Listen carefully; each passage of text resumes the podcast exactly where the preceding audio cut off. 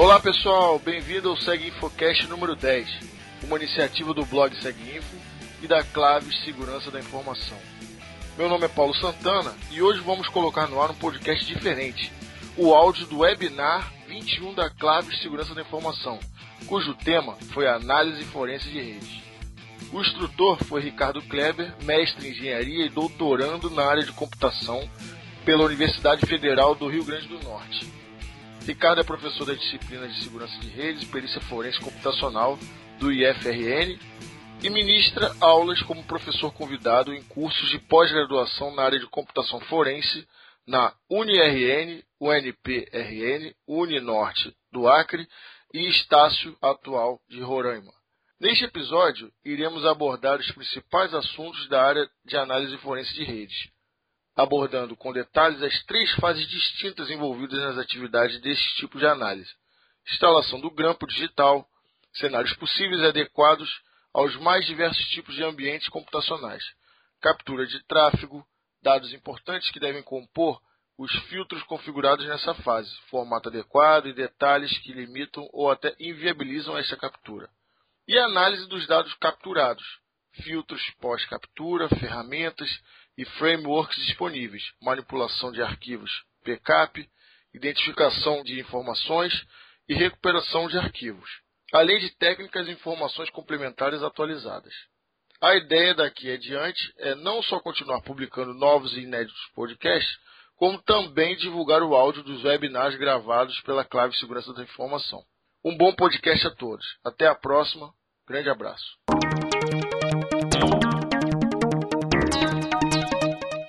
Boa noite a todos. 21 horas, vamos dar início então ao nosso 21º webinar. Eu sou o Ricardo Kleber e dessa vez não como um convidado, mas em definitivo integrando a equipe Claves. E vamos seguir num tema que tem sido solicitado bastante em tanto em eventos de segurança, dentro da academia Claves, nos eventos é, da Claves e Brasil afora, que é forense em redes ou análise forense em redes de computadores. Nós vamos hoje bater um papo aqui dentro desse webinar. Quem está aqui interagindo com a gente, temos 32 participantes conosco ao vivo. E mas como todo webinar da Claves, ele vai ficar disponível, vai ser gravado, editado e disponibilizado depois. Quem quiser é, depois colocar alguma informação, tirar alguma dúvida, os contatos estão aí no slide para vocês. Também os próprios slides vão estar disponíveis. É, para esse webinar nós temos o apoio presencial é, do Marcelo Magina, encabeçando o grupo Claves lá no Rio. É, o Magina está aí, ok? E eu estou falando com vocês aqui direto de Natal, no Rio Grande do Norte, para a gente bater um papo nessa noite, pelo menos uma hora aí, conversar sobre análise forense em redes. Fique à vontade para interagir comigo. Temos o chat aí. Quem já, não conhece, que já conhece o esquema do Treinaton, que é o, o software que nós usamos para tanto nos webinars como nos treinamentos da Claves. É, é o Charles, é do Rio Grande do Norte também. Oi, Charles, boa noite. Boa noite a todo o pessoal que está aí na, na escuta, ao vivo conosco. Então, o, o Treinaton nós vamos usar basicamente só dois recursos pelo tempo que temos disponível, disponível hoje à noite, uh, os slides, vocês vão acompanhar aí, e o chat. Eventualmente, se precisar colocar um link complementar, eu vou usar o Codebox, tá? É, para escrever alguma coisa aqui para vocês, mas é, não vou disponibilizar, pelo menos nesse webinar, a minha tela, fazer atividades práticas, porque a ideia do webinar é ser bem rápido, bem objetivo e um, um uma característica que a gente procura otimizar o tempo, ok? Então, vamos seguindo. Uh, o webinar 21 ele é um, um, um, complemento, ele traz um assunto que nós já abordamos aqui. É, passando aí o slide do Trinaton, eu acredito que a maioria já deve estar familiarizado com, com, a, com o, o, o ambiente do Trinaton, então usaremos aí embaixo os slides e o Codebox por isso nós não vamos nos, não vamos nos detalhar aí nos, nos demais detalhes, nas outras características no ambiente. Tá? Bom, então me apresentando para quem não me conhece ainda, eu sou Ricardo Kleber, sou professor do Instituto Federal do Rio Grande do Norte há sete anos, trabalho na área de segurança da informação há 16 anos e integro a equipe Claves há algum tempo como parceiro e recentemente nós estamos num grande projeto aí, eu estou assumindo a, as trilhas de forense computacional da, da Academia Claves e temos também o projeto ainda esse ano de expandir a, as atividades presenciais do Grupo Claves para o Norte e Nordeste. Esse, esse projeto já foi apresentado no último Seguinfo. Então, além de instrutor, que eu já me encontro nessa condição junto com a Claves, nós teremos aí muitas novidades esse ano com atividades presenciais, tanto na área de certificação, treinamentos presenciais, mas também é, consultoria especializada e na área de pentest para o Norte e Nordeste, é, tendo nosso, nossa base para essa expansão aqui em Natal. Sou professor também de pós-graduação, há 12 anos de curso na área de, de computação forense em algumas faculdades privadas do país, como a UniRN, a, UNP, a Uninorte no Acre, a Estácio de Roraima, é, alguns é, alguns ex-alunos meus, inclusive, têm interagido conosco aí nos cursos da Claves.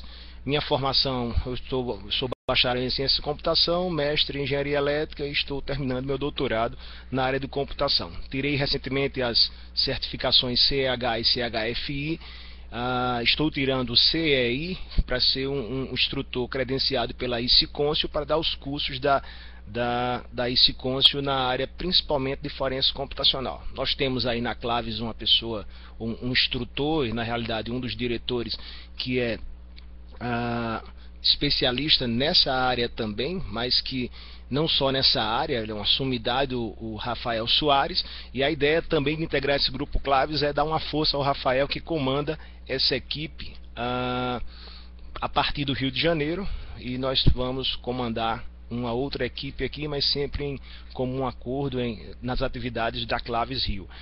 E algumas palestras minhas aí embaixo, vocês podem ver o link para para o meu site com algumas palestras, inclusive algumas delas com vídeos, a maioria delas os slides e algumas com vídeos.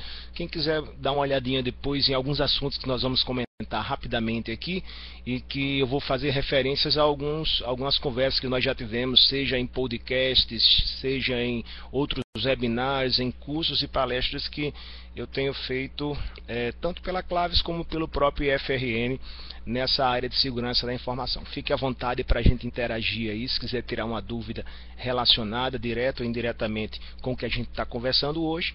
A ideia do webinar é essa também, uma troca de experiências. Bom, então vamos lá. É, falando de análise forense em redes, nós tivemos, é, sob o comando do Rafael, o webinar 2, falando dessa, desse assunto. Depois nós tivemos o webinar 10, já foi comigo. Nós estamos agora no webinar 21 retornando ao tema.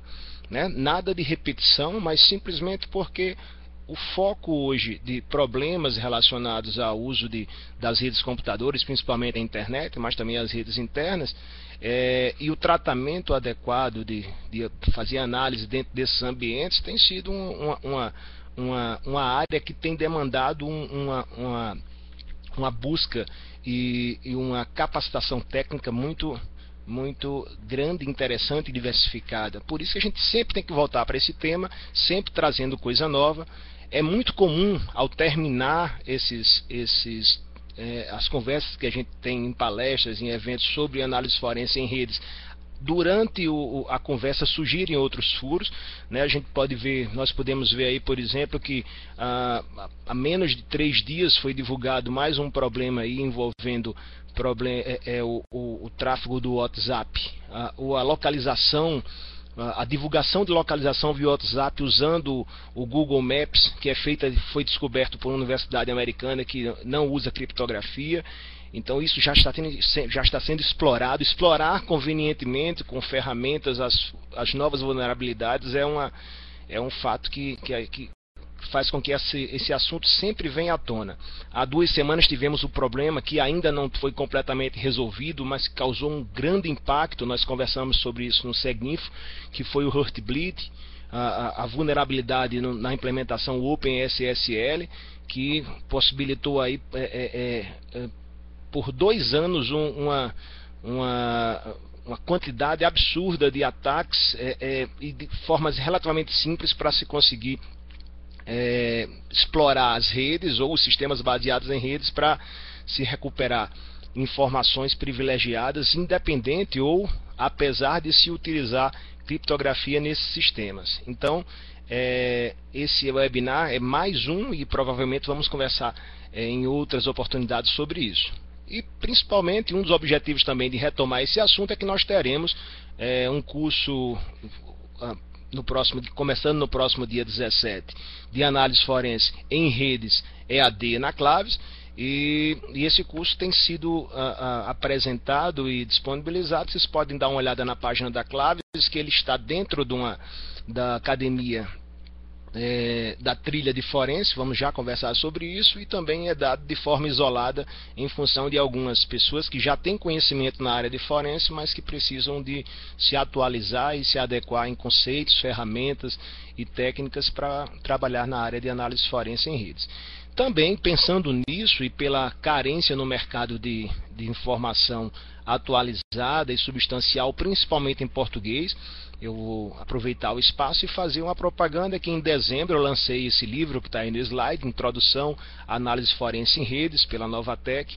O primeiro livro em português específico sobre isso, um livro que eu fiz com, com, com muita é, é foi um desafio, mas ao mesmo tempo foi muito gratificante, porque deu para colocar nele muita coisa que se buscava, que uh, se, se, colocava como anotações e complementos na, na, nas aulas de perícia forense computacional em redes, nas palestras, e ele, ele está bem estruturado, estruturado de uma forma bem tranquila, até para quem não é da área, porque aborda a análise forense em redes desde a parte conceitual, técnicas e ferramentas, é, e a, alertando bem claro no início, como sempre fazemos quando falamos nessa área, para questões legais. Tem que ter muito cuidado quando se faz grampo, quando se fala em grampo, para não se empolgar com isso e infringir as leis. Né? Isso aí já foi objeto de conversa nossa, nós não vamos abordar isso hoje, mas é importante também que se saiba que, ao se ter ferramentas que, que fazem grampos em redes, não lhe dá o direito também de é, utilizá-las em um ambiente não autorizado. Tá? Então aí o, o, o livro Introdução à Análise Forense em Redes, que também vai ser utilizado ou já faz parte do kit da, do, do treinamento em análise forense em redes da Claves.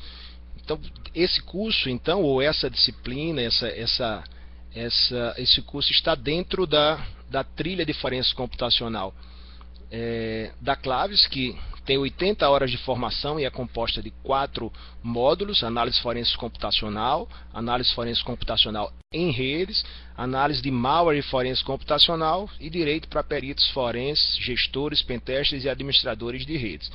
É, é o conhecimento ou a, a, o material e o, as informações que são disponibilizadas e, e apresentadas nessa, nessa trilha da Claves, elas possibilitam ou dão o, o, toda a bagagem necessária para se tirar uma certificação que, na minha concepção, e também, claro, na concepção de, de, de do DECIC e, e da, da, do DOD, o governo americano, tá, tá, tem se tornado um diferencial que é a CHFI, a certificação do investiga investigador forense.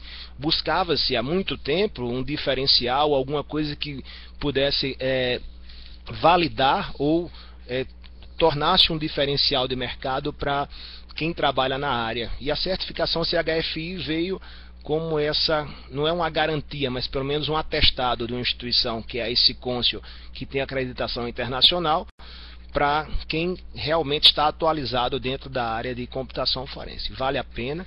A versão 8 do CHFI está bem interessante, bem abrangente. São 150 questões para serem feitas em 4 horas. E a Claves ela tem a, a a honra de apresentar, de ser a primeira instituição no Brasil credenciada para ofertar essas turmas online. Nós voltaremos a falar sobre isso no finalzinho, tá? Vamos lá conversar um pouquinho mais sobre análise forense computacional em redes, que é o foco desse webinar. Pois bem, então só é, complementando aí as informações que eu dava agora há pouco sobre a próxima turma, dia 17 começa aos sábados, 17, 24 e 31 de maio, 7 de junho teremos a próxima turma análise forense em redes EAD, são 18 horas, das 9 às 13h30, finalizando com a prova. Esse módulo pode ser feito de forma independente, como está sendo oferecido, ou dentro daquela trilha que nós apresentamos agora há pouco, das quatro é, disciplinas de formação da trilha de, de, de análise forense. O programa do curso dessa, dessa disciplina e que nós vamos abordar parcialmente hoje e, e, deixar vocês à vontade se quiserem interagir com dúvidas a respeito, tanto técnicas como o, o contexto que vai ser abordado isso. É, ele, ele envolve uma, a parte inicial, os conceitos de redes de computadores com foco em segurança, nada muito é, é, é nada muito detalhado que, que não, não tenha a, relação direta com a análise forense em redes. Ninguém vai utilizar, não temos tempo para isso, essa parte para conversar sobre tudo, o, toda a formação, a, as topologias de rede, o que envolve as redes de computadores, não.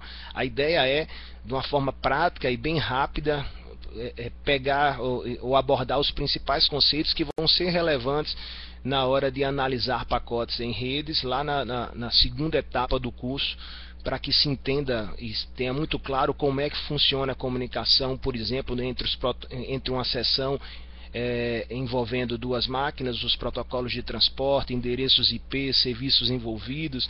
Então, para que a gente não chegue na parte de análise e tenha que estar tá conversando detalhadamente sobre os flags de, de, de de, de cabeçalho e informações importantes, nós damos essa, essa, essa geral no início aí para quem tiver é, é, dúvidas ou para entrar no assunto de fato, que são as fragilidades dos protocolos da pilha TCP/IP.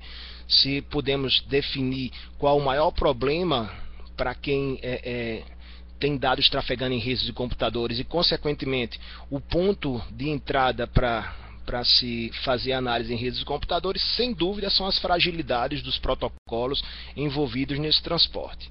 Sempre vai haver um elo mais fraco quem trabalha com análise forense em redes, a exemplo de quem trabalha, ou pelo menos é, é, é, se, se diverte ou, ou, ou atua é, no, com soluções de insegurança da, da, da informação em redes de computadores, é analisar esses, essas fragilidades. Onde é que está o elo mais fraco? Se é no meio, se é no início, se é no fim, se é no cliente, no servidor. Então nós vamos apontar as principais fragilidades, algumas delas clássicas e colocadas propositalmente no início da internet e outras que foram surgindo ao longo do tempo.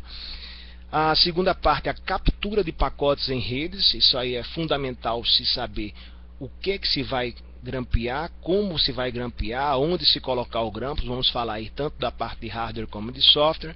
Ferramentas de análise de protocolo de rede seria uma terceira etapa, quando a, depois do grampo se faz a análise do que foi capturado. Que ferramentas tem disponível para isso, que técnicas devem ser utilizadas, que informações podem ser extraídas a, a, criptografia aplicada às redes de computadores, olhar, vamos analisar até onde é verdade que a criptografia garante o sigilo no processo, a, a privacidade no processo de transmissão de dados a, e, e, verificar alguns ataques é, que se transformaram naturalmente em técnicas para se realizar grampos. É, quando se não se quebra a criptografia, mas se burla esse processo, ou se tenta a, a descobrir um, um método, um, um, ponto vulnerável no, no, no, no, transporte desses dados de forma encriptada. E aí nós entramos numa área é, é, específica que já foi abordada também pelo Nelson Murilo em outros webinários e treinamentos, que é a, a fragilidade dos, dos principais protocolos que buscam garantir a segurança das redes sem fio. Sem dúvida, hoje, pela diversidade e quantidade de redes sem fio, não tem como falar em análise forense em rede sem que se aborde as principais fragilidades de redes sem fio. E o curso como um todo extremamente prático, tem que se é, é natural que se use ou se, se utilize exercícios, estudos de casos práticos, coisas atuais. Pois bem, o público-alvo técnicos, analistas, administradores de redes que desejam obter o conhecimento e as habilidades técnicas necessárias à realização da investigação forense em redes. Então, todos aqueles que têm interesse na área, mas principalmente quem está trabalhando ou quer trabalhar nessa área. É, eu convido, inclusive, a, a, a está em finalização de edição o, o, o podcast 10 uh, ah, que gravamos antes de ontem, que falamos sobre o mercado de certificação e nós traçamos bem qual é o perfil hoje de quem trabalha na, na área de análise forense computacional. Antes só os peritos oficiais, mas que hoje é um mercado que sem dúvida é, tem uma carência muito grande de, de, de, conhecimento, mas cada vez mais tem uma carência também de pessoas. Então precisa-se de pessoas em quantidade para atuar nesse mercado com capacitação. Então não é só o, o, o curioso, mas aquele que quer se inserir nessa área.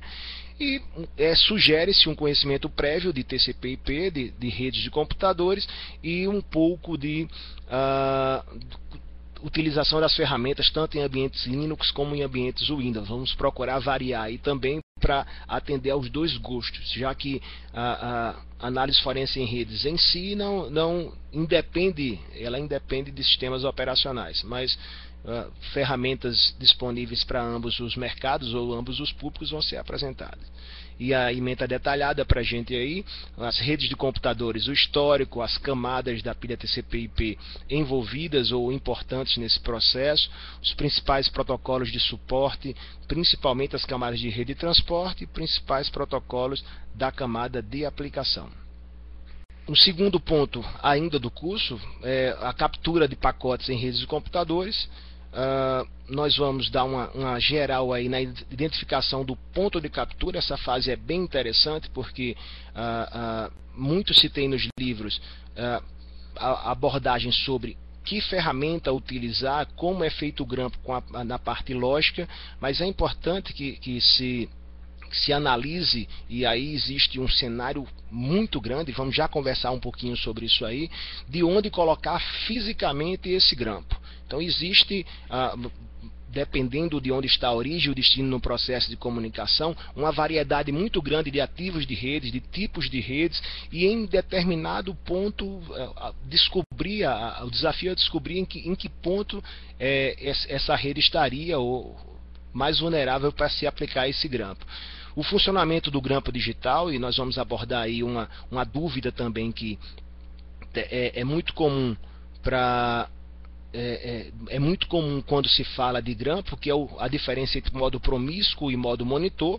Nós abordamos isso no livro, no curso, e é interessante também que, que isso esteja claro que quando nós usamos redes sem fio, simplesmente habilitar o modo promíscuo não é suficiente para se fazer um grampo, porque nós estamos falando aí de vários canais de comunicação e em cada canal desse, dependendo da quantidade de, de, de roteadores é, é, ou pontos de acesso de rede sem fio que existam no mesmo canal, eu posso ter vários equipamentos usando o mesmo canal. Então é, é importante que se entenda o funcionamento do modo monitor também, para se ampliar o conceito que já se tem, é, se já é visto em sala de aula nos cursos de graduação e técnicos sob modo promíscuo. O modo monitor é uma ampliação do, desse conceito na hora em que nós é, é, tratamos também os, os grampos ou o processo prévio de, de execução de um grampo em rede sem fio. Só verificando aqui a, a pergunta do Charles, protocolos de dispositivos intermediários como e roteadores são abordados? Sim, eu vou, eu vou conversar sobre isso daqui a pouco, Charles. É, dar uma geral nesse, nesse cenário e a gente vai é, é, detalha isso no curso, mas vamos conversar já sobre isso aí também. Mostrar o quão importante é a nuvem, né? Porque muita gente vê as redes de computadores como dois computadores, um, um, um cliente, um servidor e no meio a nuvem. E onde colocar o grampo nessa nuvem é extremamente importante e vamos conversar sobre isso daqui a pouquinho aí. Os formatos, a captura de redes cabeadas e sem fio, formatos de captura, texto pleno ou padrão PCAP, é, é fundamental que se utilize o grampo de forma correta, a biblioteca específica que garanta que o formato do dado que é capturado pode ser, é, ele é reconhecido ou validado é, é, e utilizado pela maioria das ferramentas de análise que não se perca dados em função disso. Então não basta apenas utilizar um grampo, mas se guardar essas, essas informações, os, os, os dados que trafegam de forma conveniente. Não é simplesmente no formato backup, mas também é, aplicar filtros para que não se perca pacotes por descarte. Há uma, uma há uma frustração muito grande quando se, se faz um grampo, está no momento certo, se encontra o local correto para fazer o grampo, mas ao fazer a captura por um, uma falha no filtro utilizado, no, na configuração do seu sniffer, você perde por descarte alguns pacotes, não consegue remontar a sua sessão. Isso é, é preocupante. Uh, e, otimizando, e a otimização da captura com aplicações de filtros e parâmetros adequados. Tá? Então, só para mais dois slidezinhos aqui falando sobre o curso e a gente já conversa sobre essa, essa parte principal que o Charles tocou, que é o meio do caminho, ou os equipamentos ativos de redes envolvidos entre é, cliente e servidor no, na necessidade de um grampo. A fase de análise de pacote, as características de comunicação e identificação de tráfego, principais ferramentas de análise de tráfego de rede, utilização de filtros e técnicas para reconstrução de sessões, é, protocolos inseguros, a recuperação de informações críticas, principalmente dados de autenticação ou credenciais de usuário, login e senha, que é o grande trunfo de quem faz o grampo de rede é, para buscar é, assumir a identidade do, do do usuário, é, capturar informações sensíveis como login e senha, e a recuperação de arquivos trafegados em rede, né, que nós é, é, utilizamos, o, o, o, jargão é o data carving, também utilizado uma técnica também utilizada em, em análise forense de mídias, que é a recuperação de arquivos que trafegaram, seja ele anexado a e-mail, seja ele dentro de sessões HTTP, seja ele em, em, em é, compartilhado via torrent, mas a, a possibilidade de se remontar ou se, se reconstituir arquivos que trafegaram em redes de computadores no processo de carving. E finalizando a, a, a, ementa ainda, criptografia aplicada aos protocolos de rede, e aí nós vamos focar principalmente nos, nos processos ou nos, nos, é, é, nos processos de comunicação que utilizam criptografia que tem vulnerabilidades, como é que se explora esse tipo de vulnerabilidade. É, falando de WPA, por exemplo, é, há, há, uma, uma, há um entendimento por boa parte dos, dos utilizadores de ferramentas prontas de que só se é possível é, ter acesso a informações dentro de, de sessões que utilizam criptografia em camada de enlace em rede sem fio, se, se tiver acesso a, a, a senha antes do, do, do tráfego ser feito. Ou seja, que é, é necessário haver a quebra da chave, a descoberta da, de uma chave web ou WPA, para que depois disso se faça um grampo e se tenha acesso aos dados que, que passaram por aquela sessão. Nós abordamos aí, ou mostramos que é, também com ferramentas específicas é possível, a partir de um grampo feito a algum tempo, há um ano atrás, há seis meses atrás, há um, um período atrás, uma vez descoberta a senha que era utilizada naquele, naquele período, pode se aplicar sobre o tráfego que foi capturado uh, anteriormente e se descobrir também as informações que trafegam nas camadas superiores. Então a gente vai profundamente também nessa, nessa linha aí. Tá? E, e finaliza mostrando os frameworks, a priori o Wireshark e o Explico e alguns estudos de caso para tornar o, o, a prática é, mais interessante, né? não, não, ficar só na parte conceitual, isso não é o objetivo. Pois bem, então vamos a falar de análise forense em redes e, e, e, e, dar um complemento ao que a gente já começou a conversar aqui. É importante que a gente perceba e consiga identificar que existem três fases bem distintas quando se fala de, de análise forense em redes é, uma fase fundamental e, e, muito crítica que é a instalação adequada do grampo, saber exatamente aonde se vai colocar isso aí, é, é o, o, que o Charles colocava agora há pouco e que a gente vai é, conversar um pouquinho aqui agora.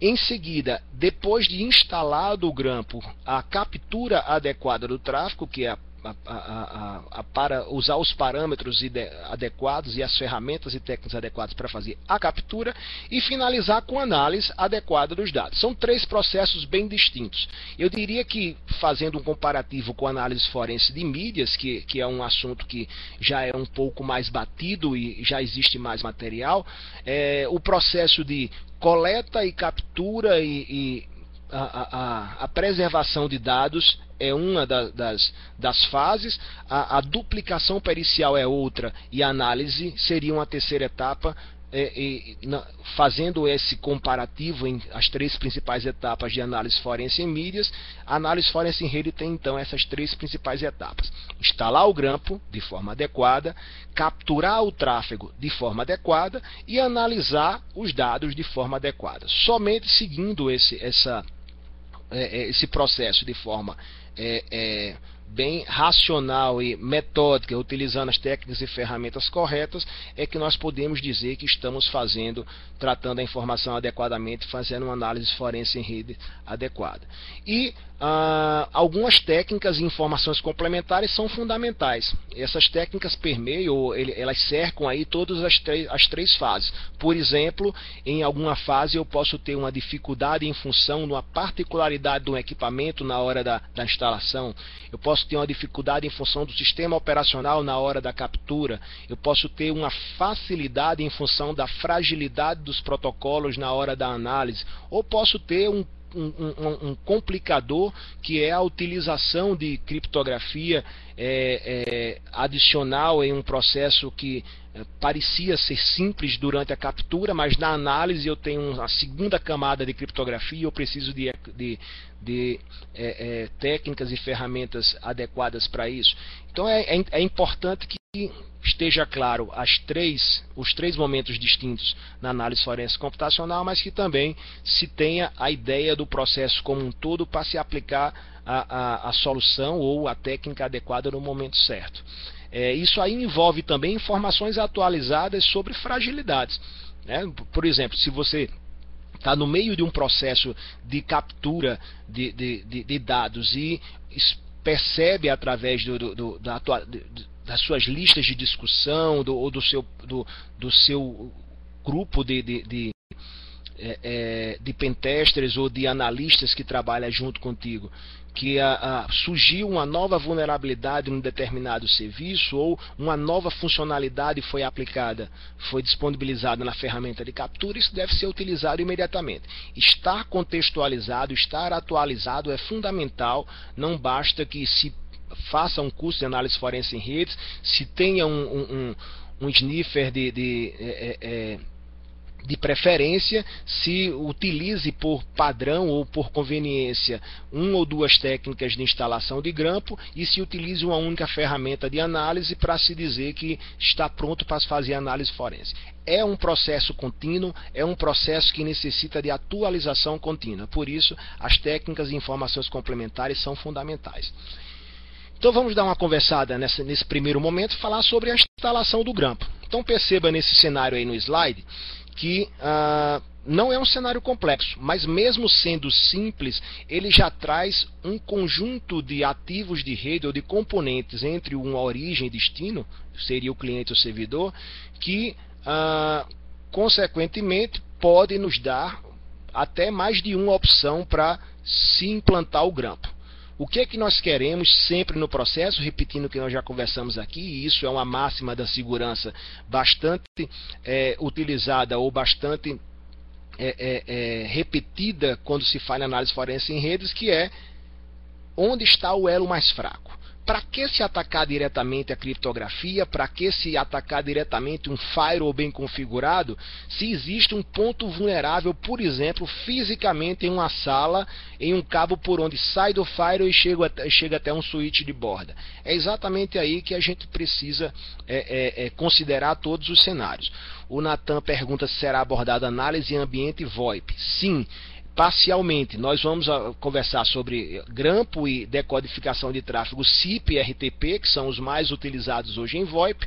Só não abordaremos é, grampos e análise de tráfego Skype, porque apesar de, de, de, de já haver é, já vem ferramentas que fazem o carving em Skype na própria máquina, algumas delas, por exemplo, utilizadas pela Polícia Federal, e que desde 2012 foi apresentado por um grupo é, é, em um congresso em Berlim, um grupo denominado é, Grupo de Engenharia Reversa do Skype, apresentaram o coração da criptografia utilizada no Skype. Como isso ainda não é, é não resultou numa, fer numa ferramenta e técnicas bem fundamentadas, nós não vamos abordar o Natan a, a o, o, análise, a captura, o grampo em Skype. Mas em VoIP sim, até porque uh, hoje o VoIP é, tem sido utilizado em, na maioria das soluções corporativas que não querem utilizar o Skype. Então, quem quer ter o seu próprio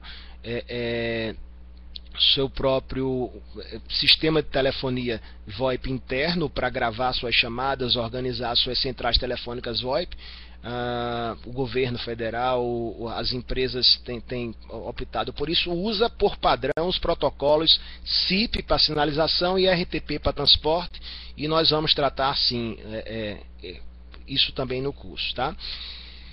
Então vamos lá, eu vou só adiantar aqui um slidezinho para mostrar esse mesmo cenário que a gente identifique aí a máquina à esquerda é o nosso cliente, tá? Deixa eu botar aqui a setinha do apontador que o é, Marcelo me ensinou aqui a utilizar. Vocês estão vendo aí o, o, o meu ponteiro do mouse na tela, não é isso? Ok? Então, aqui à esquerda eu tenho o cliente, tá? Então, supondo que esse cliente vem fazer uma conexão nesse servidor que está aqui. Observe que no meio do caminho aqui eu tenho do lado do cliente, conectado diretamente a ele, um switch ou um hub, né? hoje muito mais switch do que hub, e conectado também ao servidor eu tenho um outro switch ou um hub, provavelmente um switch.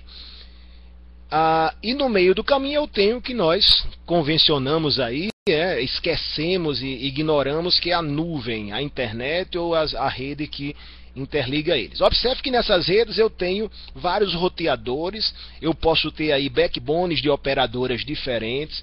Dentro desses backbones eu posso ter ah, ligações diretas entre o, os roteadores ou parcialmente é, é, ligados, tendo que fazer um percurso maior para chegar até o destino.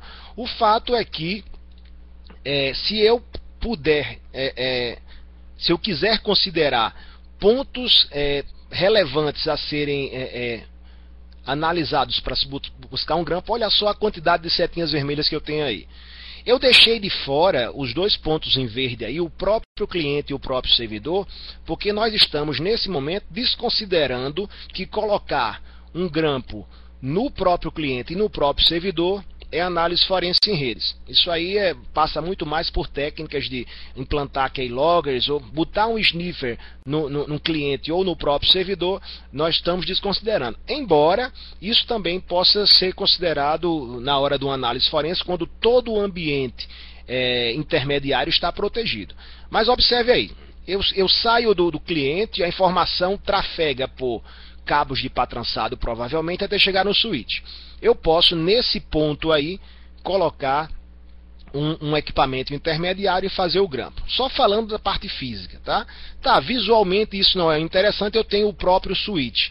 Se eu tenho acesso físico a esse switch, eu posso usar a característica de porta de espelhamento ou mirror port desse, desse switch para fazer um tap e implantar o grampo diretamente no switch espelhando a porta. Se eu não tenho acesso ao switch, saindo do switch ele tem um cabinho aqui que, vai levar ele até o roteador da instituição, da, da empresa ou um, um roteador ADSL no hotel, no ambiente onde está sendo grampeado. Nesse meio do caminho, eu também posso fazer um, um, uma, uma, a implantação de, uma, de um equipamento, seja ele um hub, seja ele um switch com porta de monitoramento, seja ele uma bridge para fazer o grampo. Então, seguindo aqui, eu chego no roteador do backbone. Aí você pode dizer: Não, peraí, Ricardo, será que eu posso fazer um grampo dentro da um operador, de uma operadora, de um backbone, de um provedor de, de serviço? Ora, se você tem autorização judicial para isso, se você tem a, a, a, o acesso até esse provedor. Não só pode, como deve. É um ambiente onde o tráfego está passando com certeza, é o provedor daquele usuário, e onde você tem chegando física e logicamente os dados daquele, da, do, do, do, do equipamento que está sendo monitorado. Isso pode ser no, no, no, backbone ou na operadora, no provedor do cliente, um intermediário ou no destino.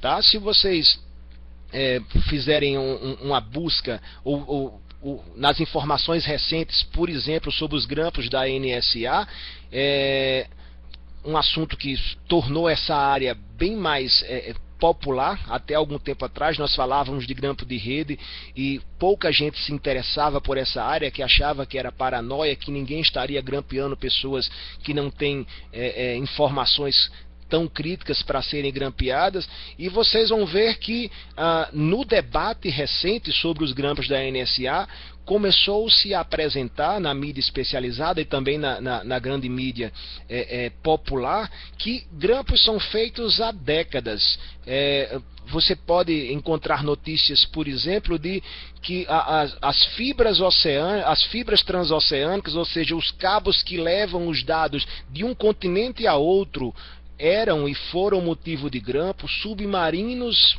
com, com equipamentos especializados foram utilizados para fazer grampos é, é, abaixo de nossa vista, dentro do, do, do, dos mares próximos aos cabos, não é paranoia, não é exagero, tudo isso é possível e aqui está representado por essa grande nuvem. Claro, se você é uma, um, mesmo sendo um agente da lei, mesmo sendo um, um perito oficial e tem autorização para grampo, é muito mais fácil e até mais barato e tecnicamente mais simples de se fazer um grampo dentro de uma sala de um backbone de um provedor. Mas veja que nós, quando falamos de grampo, nós estamos também falando de grampos que envolvem inteligência, que envolve é, é, espionagem. E quando isso é, é, é, quando isso é um cenário real e você faz parte desse contexto, não sei se alguém aqui faz parte desse contexto, eu não faço, de ser um cyber espião, mas que ah, pode se utilizar dos, dos mais diversos meios para explorar a nuvem intermediária. E o fato é que, quanto mais longe se está da origem e do destino da comunicação, mais se está no meio, mais difícil de ser observado, de ser detectado. Então existem cenários sim em que o elo mais fraco ou mais conveniente pode ser também a nuvem. E chegando ao destino, eu tenho o switch, o equipamento final no qual está conectado o servidor, o próprio switch também pode ser uh, utilizado para se grampear e por último, a, conexão física do cabo desse switch ao servidor também pode ser utilizado. Mais uma vez, reforçando que estou desconsiderando o grampo aplicado diretamente sobre a origem e o destino. Nós tivemos recentemente, e isso foi objetivo, objeto também de uma conversa no último Seguinfo, que deve estar disponível aí na, na, no, no blog do Seguinfo nos próximos dias.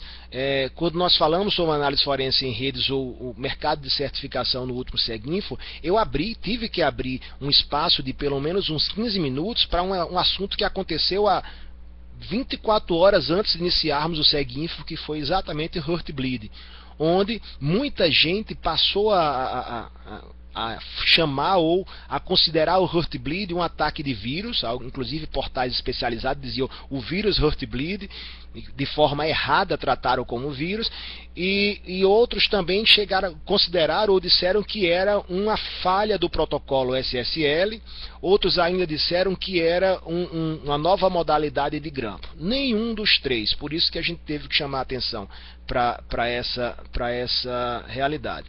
Não, eu não ah, se você fala dessa instalação no seu livro. Sim, Leandro, eu falo sobre a instalação do grampo físico. Pensei que era sobre o Heartbleed. Eu não posso, não teria como falar do Heartbleed no livro. Numa próxima edição é interessante até talvez a gente citar, ou nós citarmos, porque foi uma falha que sem dúvida é, é, provocou aí um, um, um, uma grande desconfiança se de fato a criptografia utilizada ou as ferramentas de criptografia utilizadas são e continuam convenientes para nos garantir a privacidade. Pois bem, o Heartbleed ele não é um vírus, ele não é um, um, uma modalidade de grampo e ele não é um, uma vulnerabilidade na criptografia. Ele é uma fragilidade ou um ponto vulnerável explorável dentro de uma implementação do, do, do, de um protocolo de criptografia que é chamado SSL, na realidade dentro de uma funcionalidade do OpenSSL chamado Heartbeat.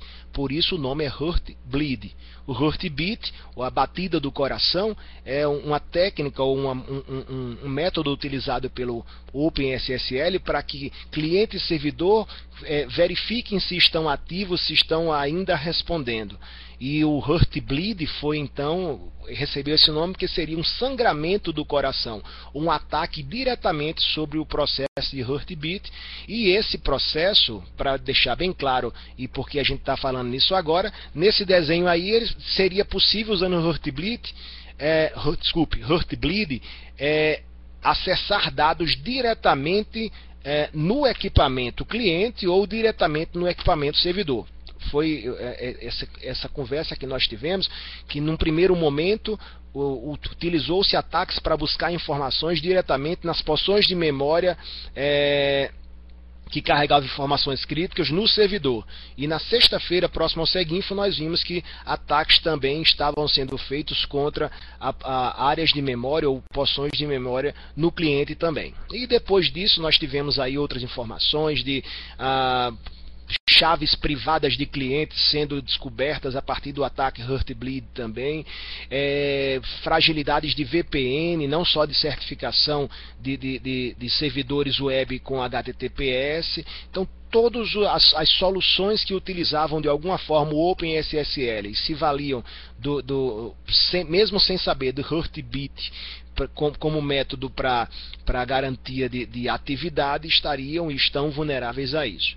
Pois bem, então o Hurt Bleed foi bem contextualizado nesse, nesse momento para que a gente veja que, mesmo diante de todos os pontos que teríamos aí propícios a implantar o grampo, utilizando uma informação nova nesse cenário, é, nós poderíamos aplicar um ataque ou uma técnica desse tipo e extrair informações críticas também da, do cliente e do servidor. Isso não seria um grampo o grampo presume que você tem uma, uma nesse, no meio do, do caminho entre cliente e servidor uma, um, um, ponto em que você captura tudo o que está passando. E o Heartbleed ele é um ataque que ele busca porções de memória e que ele não pega continuamente tráfego que está passando entre cliente e servidor. Por isso não podemos considerá-lo um grampo, ok? Mais informações sobre isso tem lá no Seguinfo, no, no, no, na palestra do Seguinfo e na mídia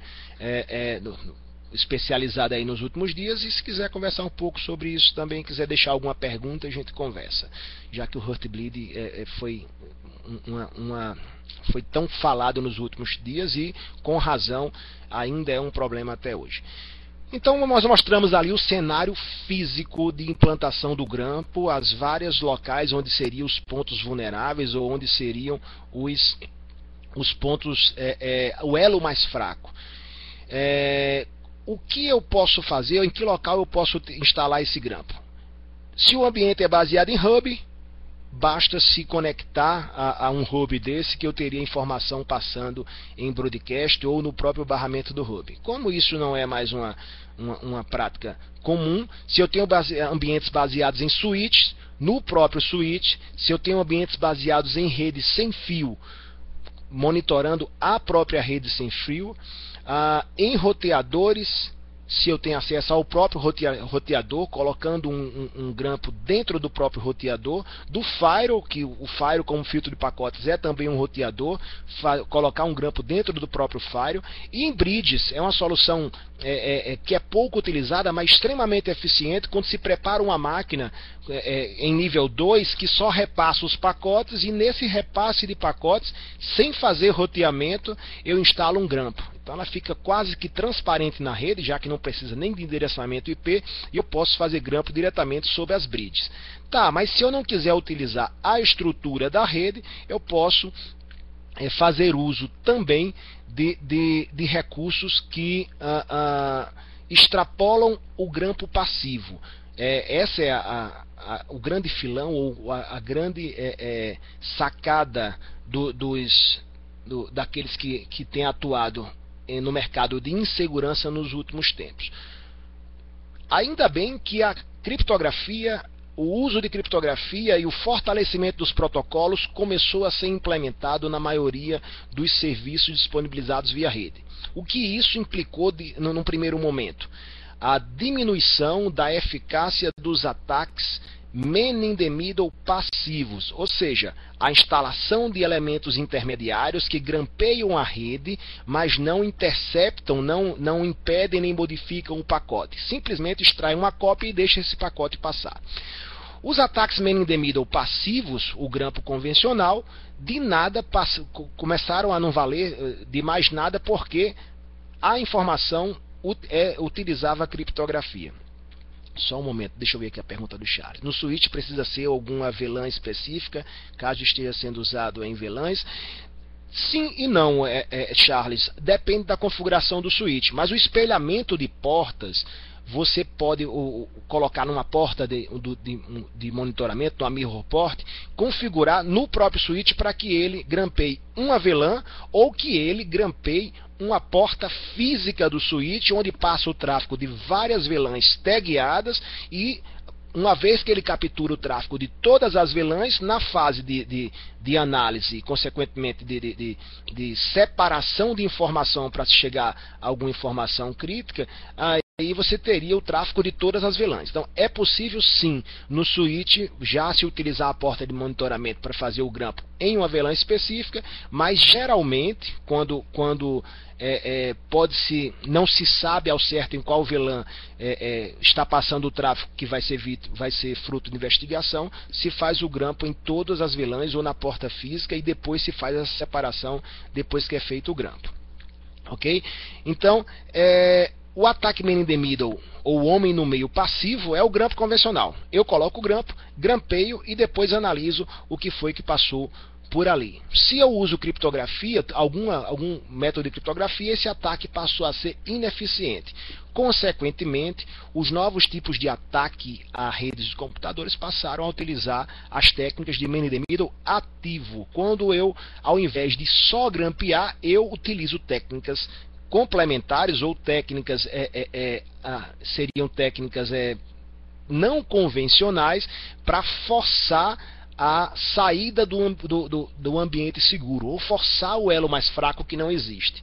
Veja bem, não é a quebra da criptografia, mas o ataque de man in the middle ativo, eu é, é, altero, a, a, eu mudo a percepção do cliente e do servidor sobre onde estão as pontas de abertura e fechamento de criptografia para que, ah, ganhando a confiança desses dois, eu eh, instale um elemento ativo no meio do caminho. Essas técnicas também são utilizadas, podem ser utilizadas para grampos. Então veja bem, aqui é um aprendizado ou uma utilização do que tem sido utilizado para é, praticar é, é, delitos, infrações, ataques contra, contra redes que utilizam criptografia, também na análise forense de redes. Você tem autorização para grampear. O ambiente é seguro, utiliza criptografia, você pode utilizar ataques ativos. Que ataques ativos são esses que se espelham no, no, no, nos, nos, ataques com, é, é, a redes de computadores? Ou que técnicas de análise são essas que se espelham nos ataques? Uma delas é a farm scan. Na hora em que você, já que não consegue é, é, fazer a interceptação do dado no meio do caminho de forma passiva, você altera configurações de elementos, por exemplo, é, de, de, de, servidores de resolução de nomes, como servidores DNS, ou o arquivo hosts, arquivos que dizem ao cliente aonde está o servidor, e força o cliente, ao invés de ir para o site legítimo, o servidor DNS fake faz com que o usuário seja redirecionado para um site intermediário fake. Quando eu falo de site intermediário fake, seria um site com um, destino com aparência semelhante à, aparência do site destino. Essa técnica é utilizada de forma é, é, é, tem sido utilizada de, de forma contundente e, e com, com, muito com, com êxito pelos atacantes para se capturar dados sigilosos. Mas se você quer de fato fazer o grampo, o site fake não vai resolver nada, porque você não está se colocando no meio, está desviando a atenção do, do, do, do, cliente e o máximo que se vai conseguir é pegar informações de login senha a partir, se você conseguir induzir o, o, o investigado que está no cliente a, a, colocar suas informações confidenciais. Sem dúvida, um ataque apresentado na Black Hat de 2009, a Black Hat, um congresso hacker que ocorre é, anualmente, mais ou menos no mês de agosto, nos Estados Unidos, e tem sido referência para que se entenda como está o mercado de insegurança e que se trabalhe na área de segurança da informação, sem dúvida é o SSL Stripping. Aqui sim, um dos principais ataques ativos de grampo de rede, onde um elemento é colocado entre origem e destino, e em linhas gerais, o que, o que o, esse ataque o, o faz de fato e que pode ser utilizado para análise forense de rede é fazer com que o cliente confie nesse elemento intermediário como se fosse o servidor e fazer com que o servidor confie nesse elemento intermediário como se fosse cliente. Então a chave do SSL stripping é, ele não quebra a criptografia, ele transforma um túnel em dois, onde no meio do caminho, abrindo e fechando os dois túneis com o cliente e com o servidor, existe um equipamento que vai, que vai na hora da abertura, interceptar essa informação e abrir o pacote antes de novamente fechá-la e colocar é, no destino para o servidor, fazer o grampo da informação limpa. Esse é um dos principais ataques ativos é, é, utilizando redes de computadores e que vai ser que é apresentado e hoje tem, tem se popularizado como uma técnica de análise forense em redes em ambientes onde todo o meio de campo está protegido por criptografia. Veja bem, tendo autorização judicial, autorização legal para o grampo e utilizando as técnicas de grampo passivo, é, é, apesar de tudo isso não se consegue o êxito, pode-se utilizar também as técnicas de grampo ativo. Ah, pois bem, então o que seriam as técnicas avançadas? Ah, seria as técnicas para instalar os grampos em qualquer tipo de rede usando hubs entre origem e destino, em qualquer tipo de rede usando switches entre origem e destino, em qualquer tipo de rede usando bridges entre origem e destino e ainda utilizando roteadores wireless falsos. Quando se faz um ataque ativo, independe quais são os equipamentos que existem no meio do caminho. Basta-se agora descobrir uh, um, um, ponto em, onde se tem acesso a duas conexões em dois ativos de rede e nesse meio do caminho colocar o grampo utilizando técnicas, por exemplo, como SSL stripping, para uh, ah, se fazer a, a, a, não a interceptação, mas de fato a, o, o ataque ativo, fazendo-se passar por servidor para o cliente e, e fazendo-se passar por cliente para o servidor. Tecnicamente, esse ataque, se, se for implementado zero, é um ataque que poderia ser difícil. O que causa mais desconforto no, na, no mercado ou na área de segurança é que o SSL Strip, como foi apresentado é, é em 2009, ele é extremamente simples. Já existem ferramentas que, que fazem isso com uma, com uma rapidez incrível, de uma forma extremamente profissional e com êxito na grande maioria dos casos. Eu, eu, eu aproveito para vocês não colocaram essa dúvida aqui, mas foi uma dúvida que foi colocada no seguinte. Eu, eu vou é, é, repetir aqui a dúvida e também a resposta. Ah, mas quando se usa SSL stripping, por exemplo, entre um cliente e um servidor HTTPS, não vai acontecer para o cliente uma informação no seu browser, por exemplo, que o certificado agora que está sendo utilizado ele não foi validado? Sim. E isso não seria um motivo para que o cliente desconfiasse que havia um ataque de SSL strip ou que o servidor que ele está conectando não é mais o servidor original? Sim. Mas isso num cenário ideal. Por que é que a técnica de SSL strip tem tanto sucesso? Porque, infelizmente, nós temos uh, uh, nos acostumado a ver os principais serviços, os servidores é, é, de web que utilizam HTTPS criarem os seus próprios certificados e validarem os seus próprios certificados sem usar instituições é, é, é, certificadoras ou sem utilizar os cartórios digitais, sem utilizar uma estrutura de chaves para validar esse site. O que é que hoje o suporte de uma boa parte dos serviços que usa HTTPS informa ao cliente que tem a informação de que o certificado não foi validado?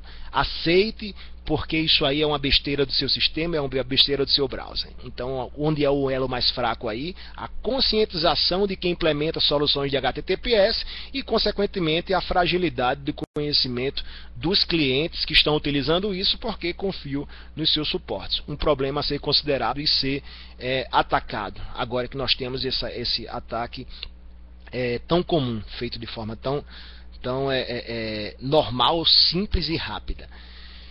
Uh, falando então da. Esse, eu, eu, me detive mais na parte de interceptação ou de implantação do grampo porque eu considero a parte mais crítica. Vamos agora, para finalizar esse bate-papo aqui, conversar um pouquinho sobre uh, como deve ser feita a captura, o grampo em si, né, uma vez escolhido o local. A captura consiste na interceptação dos pacotes e no filtro adequado para se. Uh, identificar ou se informar a origem, destino, protocolos, serviços, conteúdos que são envolvidos no processo de grampo. Ok, eu tenho local físico para fazer o grampo. Ah, o que é que eu devo fazer agora para grampear somente um cliente ou somente um usuário que está numa rede com centenas de usuários? Eu preciso fazer um filtro na minha ferramenta de grampo, informando pelo menos o endereço IP dessa máquina para evitar que ah, nesse grampo também sejam capturados pacotes de outras máquinas que não estão sob investigação. Eventualmente, quando não se conhece o, o, o quem é a máquina que está sendo feito o grampo, pode-se fazer filtro também por serviço. Sabe-se que o que se está investigando é um tráfego web. Então pode-se fazer o grampo somente nas portas que, que utilizam HTTP ou HTTPS e assim também você diminui o tamanho dos arquivos de captura. Imagina um grampo durante todo um dia no LAN house. Qual o tamanho que vai ficar o arquivo pcap? Esse é o formato adequado, o padrão utilizado pelos grampos. Imagina aí gigabytes, terabytes de, de, de, arquivos, quando na realidade bastaria, se fizesse uma filtragem correta, identificar identificar quem é o, a origem, quem é o destino e que protocolo é envolvido. Então isso é extremamente fundamental, é importante na hora de fazer um filtro. Só um momento aqui para ver a pergunta do, do Bruno Romero. Sem contar que o cliente leigo não leva esse erro em consideração antes de acessar. Pois é, Bruno, ele não só não leva e quando ele se preocupa, infelizmente, isso não é um cenário só no Brasil, isso é um cenário mundial, infelizmente, é que uh, ele é orientado pelo suporte do seu serviço de simplesmente validar aquela informação que o browser está fazendo de forma conveniente e correta. O seu certificado não está validado.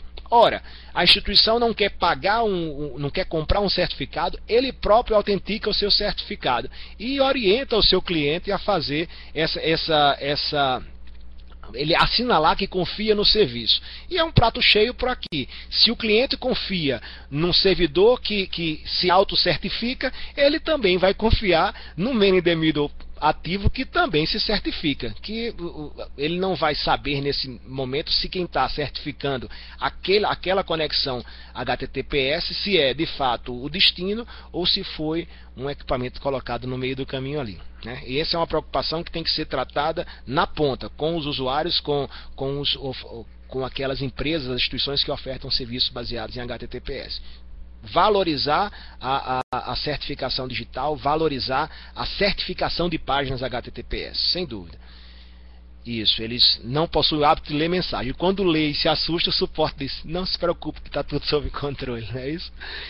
E ainda, finalizando a parte de captura do tráfego, é, é, a limitação principal é a ausência de criptografia ou criptografia fraca. Não adianta grampear um tráfego se a criptografia é forte vírgula.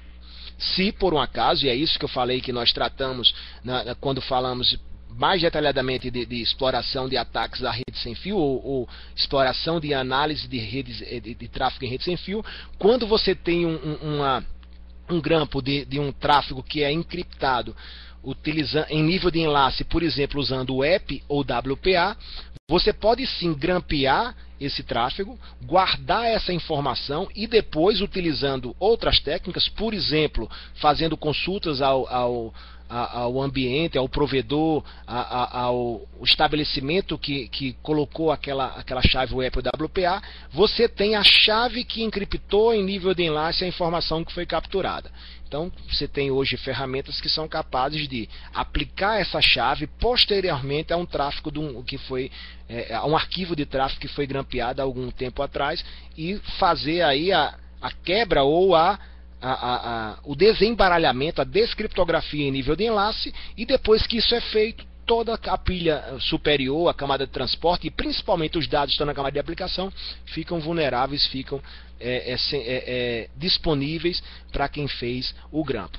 E por fim a análise de dados, é, depois de se fazer o grampo corretamente, fisicamente, se fazer a captura corretamente, se parte, deve -se participar, passar para análise de dados.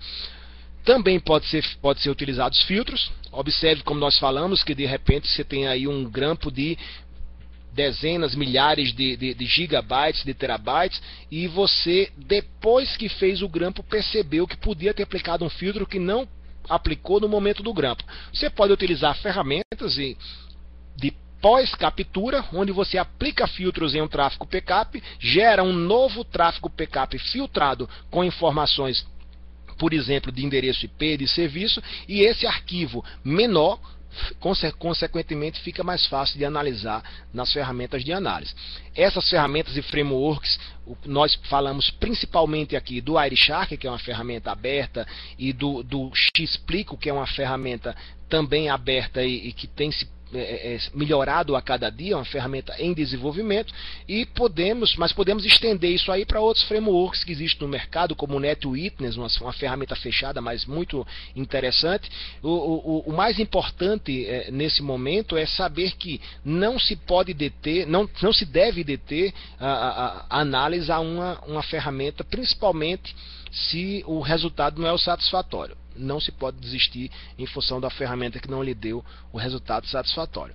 A manipulação dos arquivos PCAP, a identificação de origem e destino, data e hora, protocolos e dados e, finalmente, a, se for necessário, a recuperação de arquivos capturados no tráfego.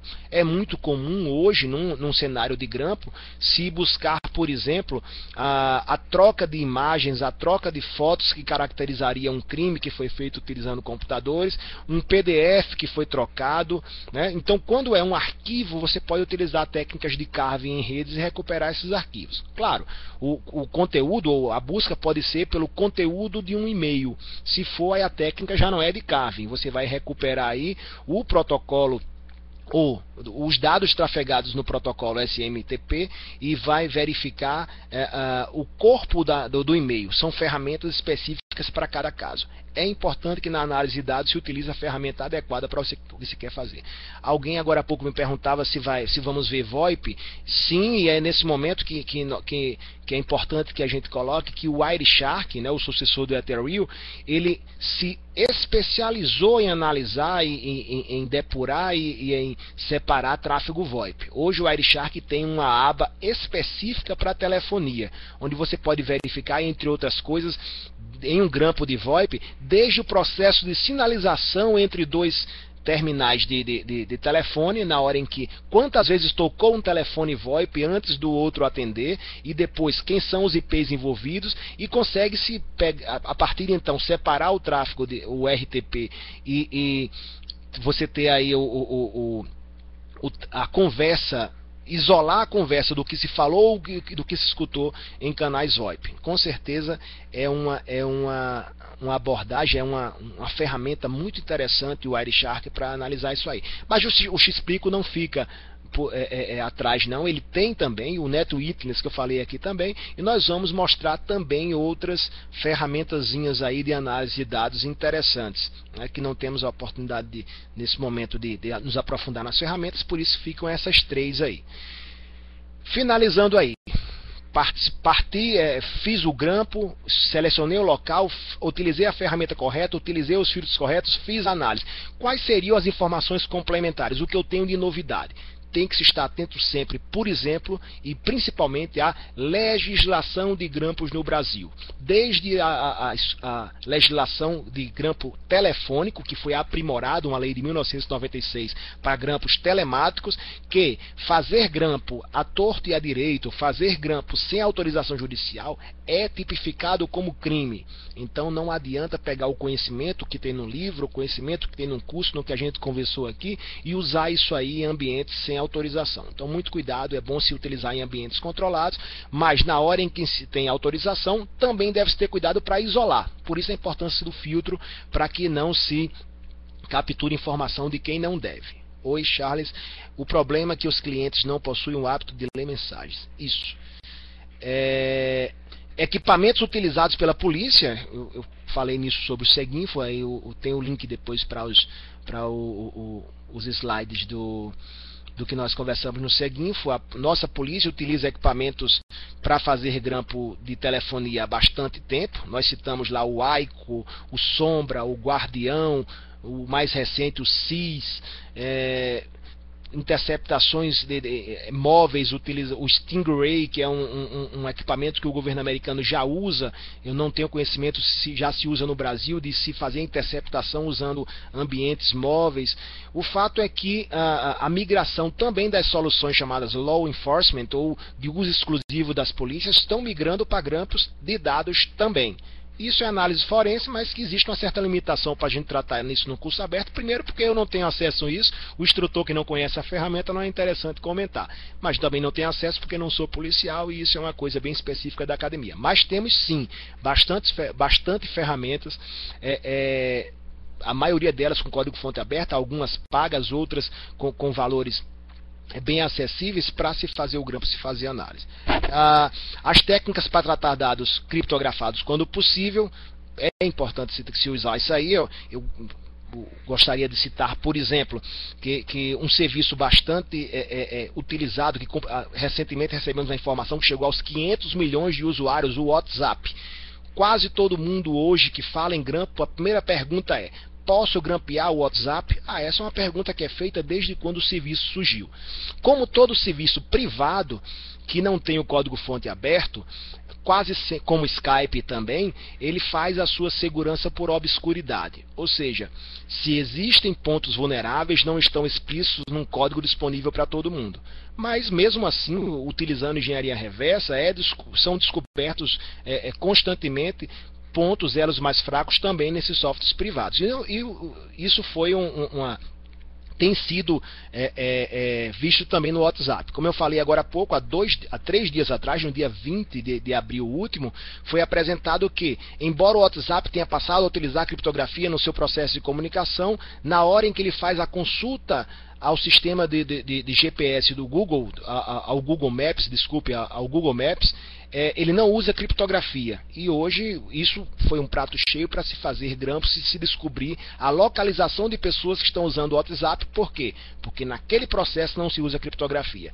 Volto ao que conversamos desde o início. Esse é o elo mais fraco. Algum tempo atrás, quando o WhatsApp não usava criptografia, e se atentou que ele iria perder seus clientes na hora em que se descobrisse o quão vulnerável se estava quando se faz um grampo numa, numa comunicação WhatsApp.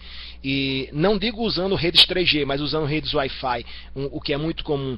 É, era possível se reconstituir toda a sessão do que se estava conversando, pois o fato é que. Ah, o WhatsApp em seguida passou a encriptar as suas, as suas mensagens. O problema foi que Assim que isso foi feito, em seguida foi descoberto que o WhatsApp utilizava uma chave única, ou seja, bastava-se grampear uma conversa WhatsApp, aplicar essa chave única, a chave que encriptava também desencriptava, ou seja, era uma chave simétrica e se tinha acesso às informações que estavam ali dentro. Felizmente, depois dessa descoberta, aparentemente, mais uma vez, segurança por obscuridade, não se tem acesso a informações de conversa WhatsApp porque eles passaram a usar a criptografia, até que se descubra um novo elo mais fraco. Por isso que é, é interessante estar sempre atualizado. E novos serviços de comunicação na web. Estamos falando agora do WhatsApp, falávamos de, de Skype até algum tempo atrás, da conversa Skype, falávamos de uh, ah, MSN Messenger há, há, três anos atrás, falávamos de Orkut há cinco anos atrás. O fato é que novos serviços surgem e, naturalmente, novos pontos vulneráveis e também é, uma área bem mais abrangente para se estudar e se descobrir pontos para se fazer grampo. O que é que se tem de novidade e que era um, um, uma, um sonho de consumo para quem queria fazer grampos em sistemas é, fechados, os grampos em sistemas celulares. E eu deixo aí também uma, uma, um convite para que vocês deem uma olhada nas palestras. É, eu apresentei no, na última Campus Party em, em janeiro e em, no GTS, no Grupo de Trabalho é, em Segurança do Comitê, do Comitê Gestor, em dezembro, é, uma, um furo que foi apresentado na DEFCON, um, um, um um evento de segurança, de insegurança também nos Estados Unidos, que ocorre logo em seguida a Black Hat, que é o grampo em telefonia celular usando uma fragilidade que são as extensões de, de sistema de celular para ambientes que têm sinal fraco. Uma tecnologia chamada Fentocell, já utilizada pelos Estados Unidos desde 2007 é, por grandes provedores como a Verizon, onde foi descoberto a vulnerabilidade e que é uma, uma técnica ou uma, uma, um serviço que vai ser disponibilizado no Brasil nos próximos dias. Eu digo isso porque no, no mês de novembro de 2013 foi que essa técnica foi é, essa técnica foi desculpa, técnica não. Esse serviço foi autorizado pela Anatel para ser utilizado no Brasil. Então, quando vocês escutarem alguma coisa como Fentocell e como ou com um nome comercial Network Expander, extensões de rede de telefonia celular para ambientes que não têm torre de telefonia, esse equipamento já está sendo motivo de contestação de uso nos Estados Unidos porque foram descobertas algumas vulnerabilidades que é possível grampear também o sistema de telefonia celular. O elo mais fraco. Bom, para finalizar, é uma pergunta natural: como é que eu atuo na área de análise forense em redes? Você pode esperar cair na sua mão ou cair no seu colo um convite para ser um perito ad hoc, um convite para participar de, um, de, um, de, uma perícia é, é, ou assistente de perícia em alguma situação, mas se quer um conselho, eu, eu, eu é, é, é fundamental que se busque hoje a capacitação e a certificação. Não tem como fugir disso. Eu diria que, que é, nós vivemos um, um, momento em que o analista forense computacional está sendo reconhecido, valorizado, mas também está sendo cobrado. É necessário se preparar para essa área? Sim. Está constantemente atualizado, não passa somente pela academia. É fundamental que se tenha um curso superior, é importante que se diga que para ser perito oficial hoje, seja federal ou seja estadual, a, o primeiro pré-requisito é ter curso superior na área, e o segundo é, isso por lei, se ter a, a conhecimento da área. Como isso ficou subjetivo, tem sido maquiado ou tem sido é, é, é utilizado é, somente o recurso de, de, de, a condição de ter um curso superior. Não tenha dúvida de que a capacitação, a certificação vai ser um item fundamental e complementar para se ter peritos oficiais, assistentes de perícia, pessoas que trabalham profissionalmente na área de análise forense o governo brasileiro, sabendo disso, tornou a, a, a mandatório que todos que trabalham direto ou indiretamente, veja bem, diretamente são servidores da, da, que trabalham com segurança do governo federal e indiretamente prestadores de serviço na área de segurança para o governo federal brasileiro. Hoje a norma é 17 e 18 do DESIC, que é o, o, o órgão ligado ao gabinete de segurança do governo federal. É, essa norma mandatória diz que vai ser pré-requisito e deve-se imediatamente passar a se adequar. Se isso é feito numa instância federal, que, que fez essa normativa baseada também na obrigação do governo americano via Departamento de Defesa, o DOD, que também torna obrigatória a maioria das certificações, a principal delas, eu diria que a, sem dúvida, a CHFI, a certificação em computação forense ou investigador forense certificado. A Claves, como eu falei no início, agora para finalizar esse, esse bate-papo, é, importante que a gente diga isso, que foi um esforço que, que, que começa a colher os frutos agora por uma grande parceria com a Ensicôncio, a Clave já dava cursos presenciais e oferecia a prova de certificação HFI. Hoje, a Claves não só é a primeira instituição no Brasil a ter o, o, o curso EAD de preparação para o CHFI, como também é, passou a ofertar o material também é, o material de forma remota, com acesso remoto. Ao invés de você ter os seus livros do. do dá para ver ainda. Os seus livros de formação, como os que eu estudei para o CHFI, ah, a nova modalidade de oferta do ambiente da, da para que você acesse o material online também é, é bem interessante. E um outro, um outro trunfo é que também a partir desse ano não vai haver necessidade de você que mora fora do estado do Rio de Janeiro precisar ir a Claves fazer a prova de certificação CHFI. A partir desse ano também estão autorizados os centros Prometrics. Basta que você adquira o voucher e faça a certificação CHFI onde você estiver. E a recomendação é essa, que se faça uma preparação, que se é, é, é, o processo de treinamento para certificação e aí o, utilizando o curso EAD, você não tem a despesa de deslocamento e utilizando o voucher faz a certificação Prometrics e vencer um investigador forense certificado também. Tá? É importante que a gente coloque isso não só por estarmos no ambiente da Claves, mas também porque é uma realidade. Certificação e capacitação são fundamentais nessa área. Eu finalizo aí com essa matéria que saiu na semana passada, no dia 10 de abril, semana atrasada, a busca por segurança fez surgir um novo profissional especializado no rastreamento de crimes e na, na identificação de seus autores, conhecido como perito digital ou perito forense computacional. É esse mercado que eu sou fascinado por ele, tanto eh, trabalhei por tanto tempo nele enquanto security officer de instituições, fazendo pentestes, fazendo análise a convite de órgãos é, é, estaduais e federais e que hoje ensino e compartilho com vocês aqui. É um mercado, é uma área fascinante e trabalhar com o que se gosta numa área nova e que exige essa, esse nível de, de atualização é fantástico. Convido vocês para fazer parte disso aí também. Ok? É, aí eu tenho vocês têm disponível aí o site ricardocleber.com, onde tem algumas palestras e, e, e, vídeos que eu citei durante esse webinar, tá? Vídeos de, de, de pelo menos uns 10 anos para cá, temos mais de 20 palestras lá na área de computação forense, segurança de redes. E claro, o site da Claves também cada vez mais vai ter uh, uh, material nosso, já que de, a partir de agora nós fazemos parte também com muito orgulho do time da Claves meu e-mail, meu Twitter e finalizamos a nossa conversa. Deixa eu só responder algumas questões aqui que eu não finalizei. A, hum, o Emerson, para fazer a prova, tenho que fazer o curso? Boa pergunta, Emerson.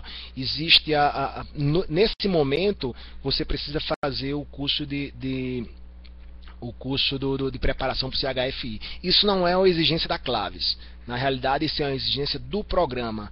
Você, você faz a, a, a, o treinamento oficial e não, ao final você faz a, recebe o certificado de conclusão do treinamento, isso é da Claves, da própria ICConsio, e precisa apresentar o, o certificado de conclusão do curso para é, utilizar o voucher e fazer a prova.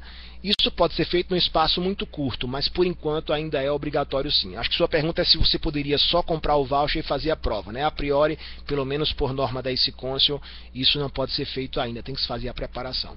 Mas eu convido vocês a fazer o treinamento, é um treinamento bem extenso, a prova é, é, é, é tem 150 questões, bastante atualizadas, a versão 8 dela é bem interessante e, e o, o material serve não só para se preparar para o curso, mas para ter como livro de cabeceira, de complemento, porque ele abrange realmente praticamente todos os cenários que a gente tem disponíveis, forense em dispositivos móveis, um que não é tão citado hoje, é, é forense com, com, com é, ferramentas como o Encase e o FTK, que são ferramentas pagas, mas também ferramentas gratuitas, é um bom material e bem abrangente. Ok? Alguma pergunta mais, pessoal? Acho que estouramos bastante o nosso tempo. Era uma hora, temos uma hora e vinte e três. Eu acho que eu converso um pouquinho demais. Então, É isso aí. Quem tiver mais alguma questão pode me mandar por e-mail ricardo@claves.com.br. Quero agradecer a vocês que estiveram conosco até agora nesse webinar 21. Ainda temos 25 participantes na sala. Muito obrigado pela presença. Quando esse vídeo estiver disponível depois no, no site da Claves, aqueles que quiserem se comunicar conosco, tem os canais aí via Twitter, via e-mail, via, via página. E agradecer também o apoio de quem ficou até agora conosco lá na Claves, encabeçado pelo o Marcelo Magina. Acho que o Marcelo, Marcelo ainda está acordado aí também, né? E até a próxima. Convido vocês a acessar o material, os podcasts, os Segue Infocasts e os webinars da Claves e participar conosco desse mundo da segurança da informação. Boa noite, muito obrigado e até uma próxima oportunidade. Valeu.